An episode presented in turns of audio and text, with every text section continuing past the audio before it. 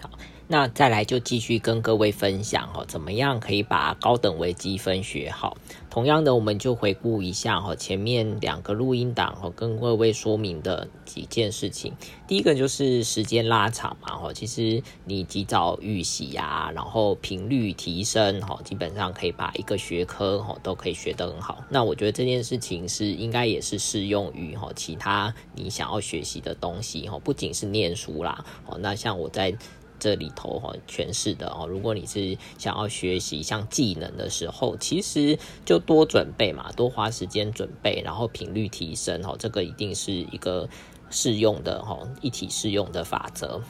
然后第二个就是说哈，你当你遇到困难的时候，其实你要知道你的困难点在哪里哈，它有分几个阶段哈，你是完全不懂，还是说你知道你想要解决什么，可是。策略哦不清楚哦，这是两，我觉得这是两回事嘛。那甚至要学习的一件事情，就是你必须把哦试着哦培养这个能力哦，就是试着把你遇到的困难哦描述的越清楚越好。那这件事情哦牵涉到的是就是你的互动啊，跟别人互动的能力哈。因为现在资讯爆炸的时代哈，我觉得每个人哈应该学一项哈你最擅长的哈。把把某一项哦，你最喜欢的哦弄到最好哦，最专精，然后呢，试着跟其他人哦做这个合作或交流。那在这样的过程当中哦，因为你必须跟其他交人交流啊，所以你必须要互动哦，所以培养这种提问啊，哦了解的这种能能力哦，又显得更更加重要。那今天要跟各位继续分享的是哈，还有哪几件事情可能要注意的哈，就可以把这个高等微积分学好。我觉得下面这件事情也很重要，就是你要养成个人的辨识能力，而且要勇于提出质疑跟挑战。哦，那这个事情我觉得牵涉到的是这个台湾的教育的问题吧。这个是其实蛮蛮值得思考的一个事情，就是说，那前一段话哈，这个讲义的前一段话是想提一件事情哈，就是我连续两年在系上的这个毕业典礼哈，哈，就是系上其实有小毕点哈，那还有一个学校的叫大毕点然后那在系上小毕点的时候，我都会跟就是跟学生啊毕业生哈做这就是致辞鼓励嘛，对不对？那可是，在那个在那个场合当中，哈，我连续两年都提到一件事情，就是我觉得毕业生 就是学同学啊都太乖。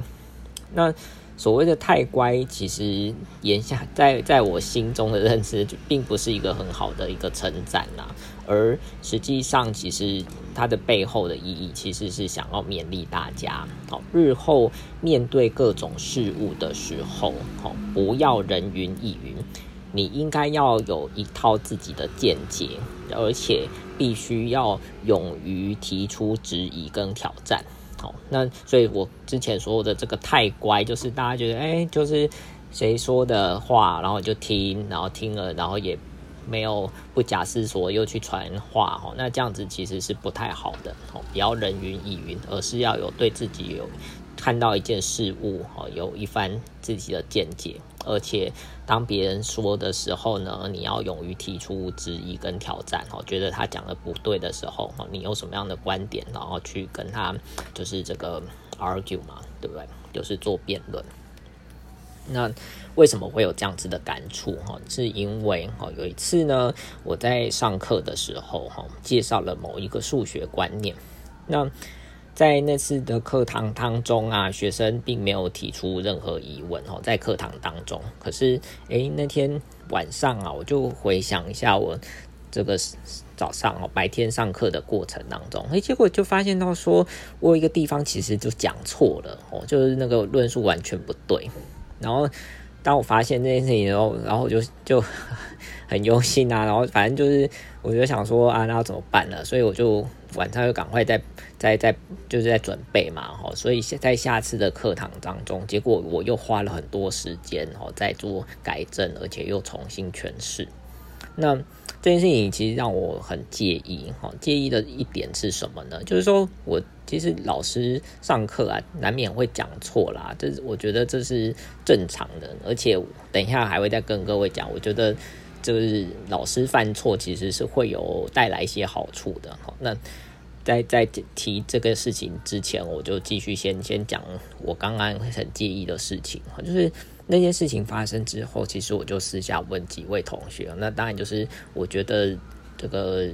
班上程度还不错的同学，我然后我心中一直觉得说，他们应该要知道我讲错吧，对不对？好，那如果连他们都都不知道我讲错的话，那那这个就这也还蛮麻烦，更麻烦了，对不对？所以我就问了，私下问了几位同学，结果他们都跟我说啊，就是说那天上课啊，当下我是觉得我讲的讲的那个内容感觉有点怪怪的，可是。又认为我不应该出错哈，所以当然在课堂上就没有提出质疑。那其实这件事情就是很很明显的，就发现到说，我觉得这个事情是很严重的。好，那曾经呢有一阵子，我是想要在这个教学上哈当一个非常完美无缺的老师，也就是哈要鞭策要求自己在讲课的时候不允许有任何的这个错误出现。那虽然你这个心中哈，在之前啦，我的心中有这样子的想法，那这个想法呢，基本上是一种对于自己教学上的一种非常高的这种标准要求嘛。哈，那可是，在经过几次哦，类似像上述的事件发生哈，就是诶，我就讲错，结果学生没有反应哈的这种情况发生的时候，我突然意识到一件事情啊，就是我的在做一件非常没有必要的一个坚持。所谓的坚持，就是我想要。在教学上当一个完美无缺的老师哦，这件事情是一个没有必要的坚持，甚至这种坚持是有害学生的学习。这是为什么呢？因为我一直如果我一直在教学上哦，一直想要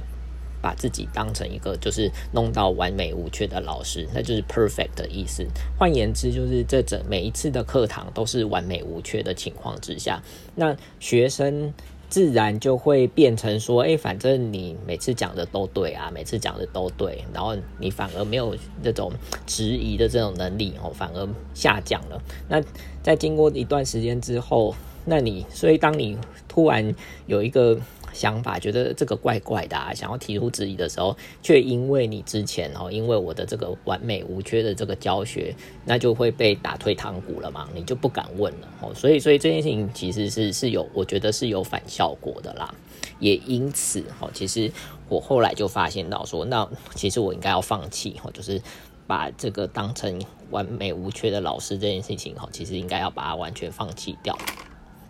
那这个东西哈，因为。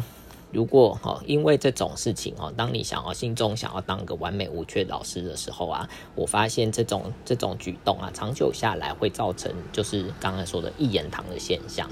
当学生把老师所说的话哦都当成一个圣旨，不敢违抗的时候，那就算有这个困惑啊，有疑虑啊。诶，就像刚才说的哦，那位同学说，诶，我觉得老师不应该出错，所以就不敢提出质疑。这件事情产这种心境产生的时候，就算有疑虑，也不愿意跟老师交流。这种师长的言论啊，其实过于强势的现象，其实我觉得跟数学的精神是有所抵触的，也有碍数各位在数学上哦学习的这种发展。因为我觉得数学哦，就是数学，老师是老师，老师只是一种传达哦数学的一个中介者嘛。那很有可能老师其实传话的能力是不对的哦。那数学有它的对错，那老师可能讲讲要传达这个概念的时候，有可能提讲错啊，或讲不好啊，哦，这个是会发生的事情。所以学生应该要哦有提勇于提出质疑啊，就觉得哎，老师你刚刚讲的怪怪的哦，或者是甚至你当你很就是。你要培养出一个对自己的这个数学啊，要有一个信心，也是要有信心哦。你就直接跟，就直接挑战老师说：“哎，老师，你这讲错了，或怎样，或者是觉得怪怪的哈。”就一个交流的机会。如果你要就是在这个情况啦哈，所以对我来讲，如果要解决这个课堂好上课这种一言堂的现象哈，可能有一种更严重的问题，就我刚刚说的，学生上大学后，其实对于哈数学的这个信心，其实是越来越不足的。好，这件事情其实也蛮麻烦的。我觉得你你想想看你自己啊，是不是在中学的时期，好像曾经被冠上一个叫做数学神童或数学天才的这个美名呢？对，对我来讲，其实我有，就是我觉得在在我。国中的时候，人大家都叫我数学天才、数学小神童什么的，我这然后就觉得自己很嗨，好像怎么都很厉害。可是你有没有想过，你我不知道你你自己以前有没有曾经被被人家称作你是数学神童或数学天才之类的？的情况，好，那可是，哎，怎么好像一进大学之后就完全崩盘了哦？面对线性代数微积分，然后接下来哦，好可怕的这个高等微积分啊，或怎样，好像就完全崩盘，对数学一点兴趣都没有了。那为什么会有这样的现象发生呢？我觉得几个原因哦，其实必须先做个体认。第一个就是说，一样，我们再稍微分析一下哦，中学。中学阶段所学的数学跟大学数学其实有一个很大的差异，就是在于说，中学的这个数学题目本身或者是解决的策略是直截了当的，也就是说，在中学学习的那些数学内容啊，多半是一种比较单一的或者是固定式的描述，好，所以你只要不断的哈检测哈这个学到东西哈是否有充分的认识，好，所以。这种情况就变成什么呢？有些人其实常常会有一些小聪明啊、小 people 啊，或者是不知道从哪里或听来的这种什么速算公式啊。那因为你每次套用都都对嘛，都万无一失，所以当当大家把这个数学的这个焦点放在哎你的什么分数很高啊，或者是速算或秒杀，然后如果有一直有一种这样子的氛围的时候，你就很容易被营造成一个哦，塑造成你是数学神童的这种美名。可是到了大学之后，其实学习数学的这个重点是完全不一样的哦，会有所改变。所以你会面临到一个非常大的关卡，就是你必须重新对数学哦要一个重新的认识。这是因为哦，大学的这个数学不再是像以往哦，以前就是啊算一算啊，或者是有个什么题型啊，哦固定的类型啊，哦让你做归纳整理啊，哦这是。变少的，那再加上哦，实际上数学的这个每个学科哈都有这种抽象化的概念哦，突然暴增，而且呢，在很多的这个科目来讲哦，老师会选用原文书哈，你但在阅念原文书的时候，阅读上其实也带来一些压力跟挑战。那实际上哦，数学分成很多很多的领域，而且每个领域都是一门专具哈，非常有特色的学科。在你对这个属性哈，每个数学学科的属性不太了解的之前呐，哈，如果看待的方式错误，其实也会影响到哈你对数学的这个正确的认识。所以为什么我会写这个第零章的讲义啊？其实也是要先跟各位说明的，是说，哎，你不不单单只是看这个课名叫做高等微积分哈，你就自己去脑补，好像就只是比比微积分还要怎样叫做高等，对不对？可是实际上哦。之前的音音那个录音档哦，已经在在的跟你显示哦，它是一个跟你想象中完全不一样的一个学科哦。那你必须先有一个这样的想法的时候，你在学高等微积分的时候哦，有一个正确的认识哦，你才你才可以才有可能学得好。那那这些。林林总总的事情综合起来啊，其实也难怪啦。你你们哈，就是有蛮多同学是会对自己哈越来越没信心哈，因为这个数学的这个属性哈是截然不同的，跟跟高中所学的数学其实是完全不同的，所以。当时哦，你可能觉得很开心哦，学得很快哦，因为你有秒杀啊，怎样啊，表现得不错，成绩很高。可是到大学的时候，很有可能哦，就因此崩盘。这是你必须先体认到的一件事情。那这些问题啊，其实很棘手又难解决哦。这是其实难就是难在哦，我觉得台湾的教育环境啊，其实一直欠缺给学生发表意见的机会哦。那也没有这种方法来培养这种表达能力哦。其实我觉得这件事情是蛮这个蛮不好的事情，而且。而且我也发现啊，然后老师在课堂上的一些失，所以我发现老师在课堂上的一些失误哦，就像我刚刚说的，原本我一直很想要追求哦，就是完美无缺的老师哦，在课堂上表现的 perfect，可是哦，在这些课堂上的失误，我觉得反而是解决哦刚才的一些问题的一个管道嘛，就是诶，怎么样让你们有这种表达能力的机会啊？哦，其实这是一个意想不到的收获，因为当老师在课堂上哦偶有失误的时候，他可以激发学生在课堂上反复的思考，产生辨识能力，而且提出质疑的时候，哦，当你在课堂上啊提出这个质疑的时候，其实学到最多的一定是你，因为。对你来讲，如果是你的想法不周律，其实你可以在这样子的课堂的这种讨论当中获得澄清。而如果是哦，这个能够确实指出哈，我上课的时候哪边讲错，其实对你来讲哈，其实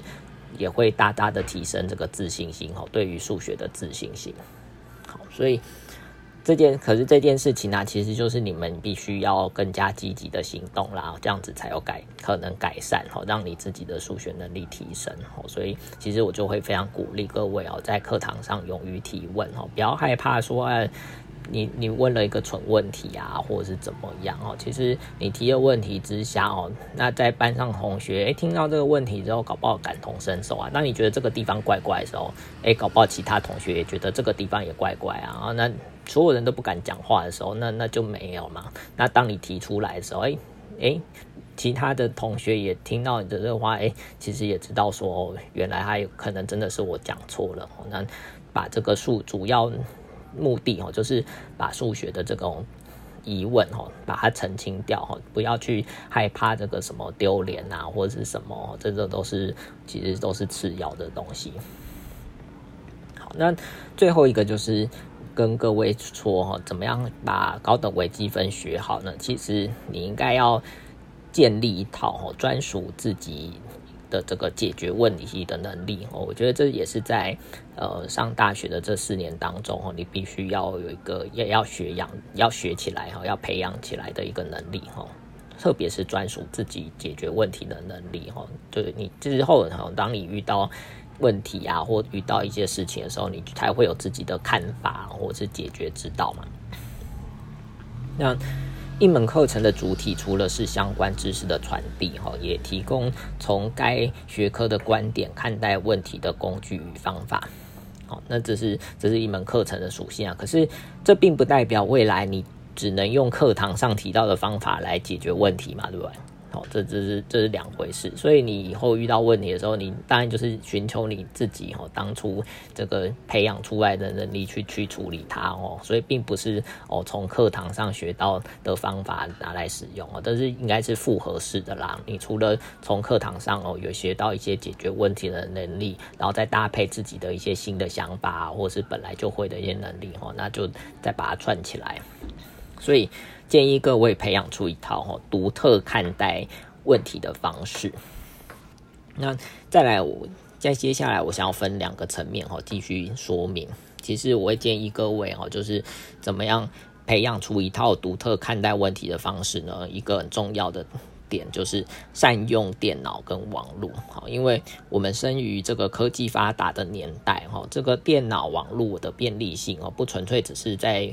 上上网什么看 FB 啊，看 IG 啊，玩 Line 啊这种哦，除了不只是这种 social 的方面啦，用电脑跟网络其实辅助哈这个专业领域的学习哈，绝对是一个优势。比方说哈，你连上网络啊，输入关键字啊，上网查资料啊，看看网络文章的说法是什么，常常就会有一些不同的见，看到一些不同的见解。所以，我们基本上哈，其实各位要知道，是我们要把网络哈当做是终生学习的老师。那此外啊，对数学来讲哦，其实我会推荐两个蛮好的这个数学软体，一个叫做 Desmos Calculator，然后另外一个是 Wolfram Alpha，这两个都是免费线上的数学软体。好，那如果你能够熟悉它们哦，其实也是解决问题的一个利器。纵使这两个数学软体，他们可能无法直接把问题解决掉，可是它提供了一个很好的观察，所以这两个都是很好用的东西，而且是免费的，而且你只要上网就可以使用哦，不不见得哦。其他有些软体是你必须还要下载啊，还要买版权啊，哦，download 这很复杂。可是这两个东西就是直接网络连线哦，就可以直接 key in 哦，那就可以直接使用。一个是绘图软体，然后一个有就是线上的 Mathematica 哦，Wolfram Alpha，然后你其实可以直接问一些问题，那可能就会给你一些答案。好。那另外一个面向哦，就是怎么样培养这个专属自己解决问题的能力呢？就是我觉得解题的思路应该更多元啦。我觉得这也是看到这阵子看到很多同学哦，就是学习的这个面向哦，解问题的能力好像都是太过单一了。其实我觉得应该要培养出一题多解哦，就是一个问题你是不是有很多的面向去挑战它哦。从各式各样的想法哦，重新去看待问题。好，那我觉得很多数学的这个解题方法常常不只是一种，甚至可能是千变万化的。那有些同学面对一个问题，好像只想学固定某一种解题方法。好，这件事情我觉得长久下来哈，其实是不理想的。因为当你的思考模式过于单一，哦，那在这种直线式的思考之下，哦，只要某个地方卡住或卡关行不通的话，其实就无解啦，你就解决不出来了。